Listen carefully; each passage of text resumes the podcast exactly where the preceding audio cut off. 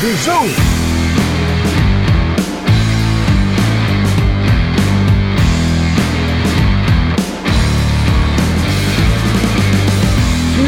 sim. É a hora do bisu. Fala galera, aqui é o Rafael Guerra. Em primeiro lugar, muito, muito obrigado ao pessoal da Play Sport por me convidar para participar aqui desse Hora do Bizu, que é muito maneiro, tá galera? Muito obrigado, viu? Vocês são demais. E é o seguinte, alguns dias é, eu recebi um convite para entender um pouco da opinião da galera, dos ciclistas na cidade de Resende e o que, que eles estão achando, quais são os medos para circular pela cidade, né? Uma vez que a demanda vem aumentando muito, para poder levantar todos esses dados e, e, tentar melhorar as condições para praticar o ciclismo é, na cidade de Resende. Eu ando de mountain bike há 15 anos em, em, nossa região. Conheço muitas trilhas, não conheço tudo ainda, porque nós temos uma região incrível e variadíssima, né? A gente tem muita coisa para conhecer ao longo da vida e essa região nossa aqui oferece tudo que você pode imaginar. E nesses 15 anos, eu vi a cidade e a região receberem uma quantidade enorme de ciclistas. Em específico, nesse último ano que passou agora, de 2020, onde a gente teve essa pandemia, quarentena e tudo mais, eu vi esse número assim acelerar muito o gráfico de pessoas aparecendo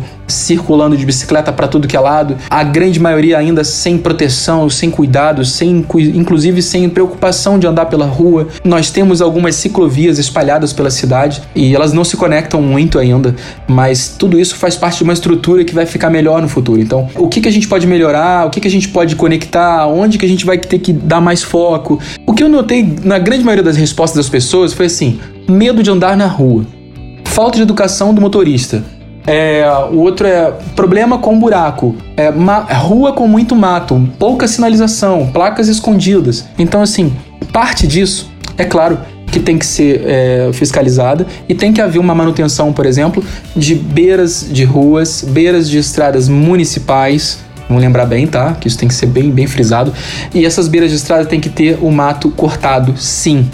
Parte desses lugares é responsabilidade dos donos de terrenos que não cuidam das frentes das suas casas, da frente dos seus terrenos. Eu vejo muita esquina em Resende cheia de mato, cheia de entulho, placa é, é, furada. A, a, questão é assim: isso tem que, tem que ter uma fiscalização, tem que ter manutenção, tem que ter educação da população para poder cuidar dos seus lugares também. Agora, a outra questão que eu recebi era assim: falta de educação no trânsito. Cara, falta de educação no trânsito é um negócio assim que eu acho que é o pior de todos os problemas a falta de educação do trânsito, ela tem que ser combatida diariamente com tudo que a gente tem na mão. Cara, a gente tem uma, uma rede social incrível na mão. A gente tem outra rede social incrível na mão, a gente tem WhatsApp, a gente tem um celular que é uma ferramenta incrível e as pessoas precisam utilizar isso todos os dias para chamar atenção, para ajudar, para fomentar a educação das pessoas. Fora isso, o principal parte de casa. Eu tenho um filho, ele tem seis anos, ele faz sete anos esse ano. Eu ando de bicicleta com meu filho na rua faz tempo. O que, que eu faço com ele? Eu educo, eu dou bronca, eu paro ele, eu seguro, eu dou bronca feia nele, tudo que é errado que ele faz e mostro para ele os riscos, os perigos da rua, mostro que ele tem que estar tá no canto, que ele tem que se proteger. Quando eu tô de carro, eu mostro para ele a minha educação dentro do carro para eu poder proteger o ciclista que tá na rua, o pedestre que tá na rua, e ele vê tudo isso. Então a educação começa dentro de casa. A gente reclama que tem um monte de motorista é, ruim na rua, que, que fecha a gente, que não dá seta, que não dá distância, que passa correndo perto da gente, mas a gente não lembra do problema todo que é a educação no trânsito começa em casa. Você tem que ter educação, você tem que passar a educação, ensinar seu filho. Tudo isso tem que ser feito dessa maneira. Então, assim, eu acho que a educação é importante sim, é hoje o nosso pior problema e eu acho que a gente tem que dar muito foco nisso. Isso vai garantir muito mais a segurança das pessoas. Agora, o outro, o outro lance que eu vejo é, é, grande assim é a segurança. As pessoas não se preocupam em usar capacete, as pessoas não colocam uma luva, sabe? E assim, enfim, é um problema muito sério hoje em dia a questão da segurança. Eu pego minha bike para dar um rolê em Penedo e eu vejo naquela, naquela estrada que vai até o portal de Penedo vários ciclistas sem capacete, é, sem luva, sem roupa de bike, de chinelo, sem óculos de proteção, sabe? Então, assim, são coisas básicas, muito básicas, que podem proteger a vida das pessoas. Imagina que ah, o óculos de proteção é bobeira. Não, não é proteção, não é bobeira, não. Imagina que você está numa estrada daquela lá, andando na ciclovia que tem na beirada, e aí então uma mosca, uma mosca, hein, vem e bate no seu olho.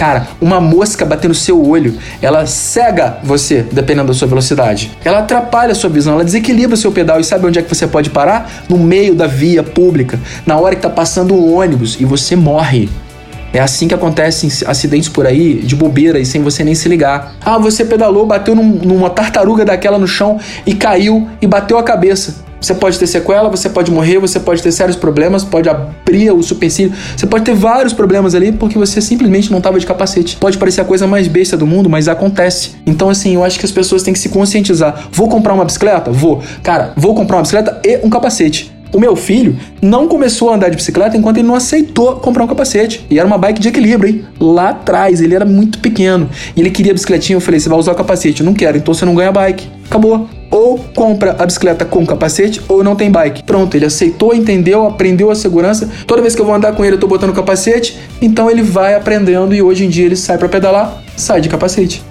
Então é assim que funciona.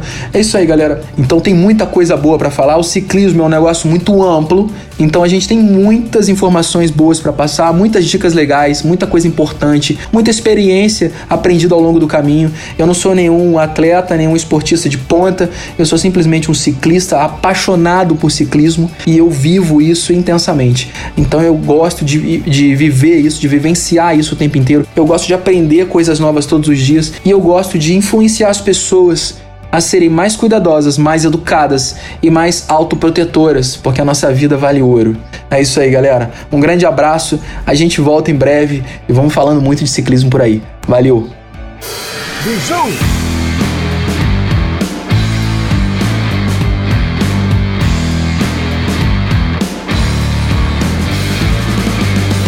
Sim, sim, sim. É a hora do bisu.